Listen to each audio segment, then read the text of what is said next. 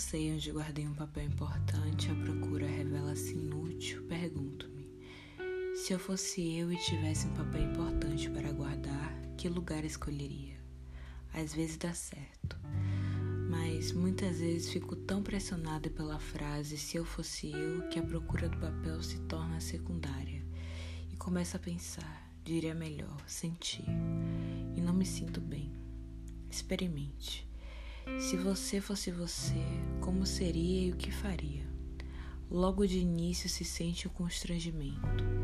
A mentira em que nos acomodamos acabou de ser movida do lugar onde se acomodara.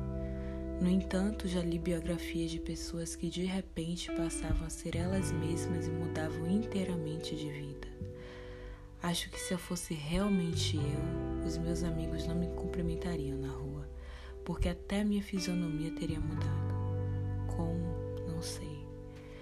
Metade das coisas que eu faria se eu fosse eu, não posso contar. Acho, por exemplo, que por um certo motivo eu terminaria presa na cadeia. E se eu fosse eu, daria tudo que é meu e confiaria o futuro ao futuro.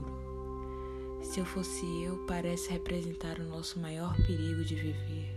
Parece a entrada nova do desconhecido.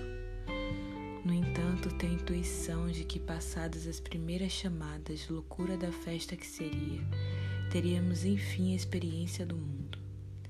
Bem sei, experimentaríamos enfim em pleno odor do mundo. E a nossa dor, aquela que aprendemos a não sentir. Mas também seríamos por vezes tomados de um êxtase de alegria pura e legítima que mal posso adivinhar. Não, acho que já estou de algum modo adivinhando, porque me senti sorrindo e também senti uma espécie de pudor que se tem diante do que é grande demais.